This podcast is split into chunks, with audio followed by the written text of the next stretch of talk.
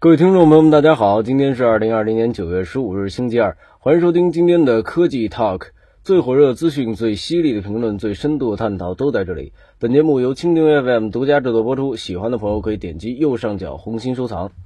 蝙蝠被称作为大自然活体病毒库，携带着很多令人闻之色变的病毒，狂犬病病毒、亨德拉病毒、尼帕病毒、重症急性呼吸综合征病毒、中东呼吸综合征病毒、埃博拉病毒等等。蝙蝠携带着这么多致命病毒，为什么自己没事儿？有人认为是蝙蝠较高的体温有效地抑制了病毒的活性。的确，蝙蝠在飞行的时候代谢水平很高，消费的能量是其他同体型哺乳动物的三倍，受此影响，其体温在飞行的时候也会急剧升高。长期的进化使蝙蝠耐受的体温变得很大，更高的体温抑制了病毒的活性，甚至能够杀死病毒。但是较高的体温并不是蝙蝠能够携带多种致命病毒却能安然无恙的唯一原因。随着研究的深入，人们发现蝙蝠的活动时间可能仅占生命的十五分之一到二十分之一，其余的时间都在睡觉。睡觉状态下的蝙蝠代谢水平比较低，体温呢也并不高，但是蝙蝠依旧可以保持健康。在高等生物中，遗传物质 DNA 通常被局限在细胞核和线粒体中。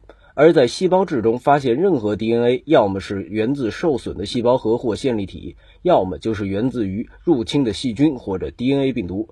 这就意味着，一旦细胞质中存在着 DNA，机体呀就要启动防御措施了。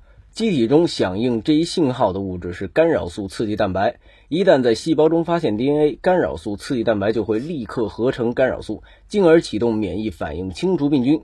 然而，免疫系统过度被激活，则会造成很多新的问题。很多病毒之所以对人类有致命的影响，就是因为感染引发了过激的干扰素和炎症因子反应。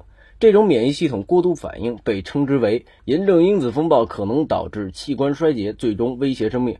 蝙蝠飞行伴随着消耗大量能量，期间会有线粒体中的 DNA 作为副产物释放到细胞质中。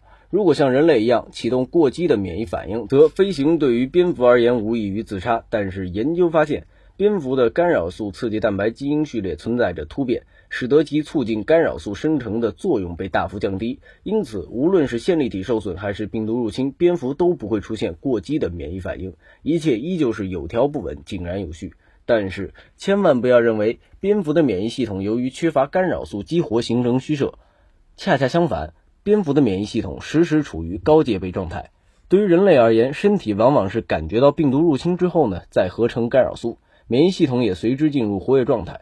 一旦病毒趁着免疫系统尚未完全被激活就大举入侵，很有可能导致病情的急剧恶化，甚至是致命。而蝙蝠体内始终存在着干扰素，其免疫系统一直是处于活跃状态的。蛋白的变异呢，只是避免蝙蝠体内生成过多的干扰素，防止过激反应。依靠着随时戒备、调控得当的免疫系统，蝙蝠有效地遏制了病毒在体内泛滥，同时还成功地避免了自己对抗病毒过程中承受的伤害。与其说蝙蝠是百毒不侵，倒不如说它进化出了和病毒共处的能力。而能在蝙蝠体内立足的病毒，经过了蝙蝠免疫系统的地域式特训，可谓是病毒中的生存专家。麻烦的是，由于蝙蝠和人类都属于哺乳动物。存在着较近的亲缘关系，这就使得人类很容易被源自蝙蝠的病毒感染。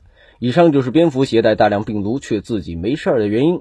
对自然多一些敬畏，给彼此多一些距离，这绝对不是在拯救世界。或许充其量只是人类的自救罢了。毕竟，地球从来不仅仅是为了适应人类生存而存在的。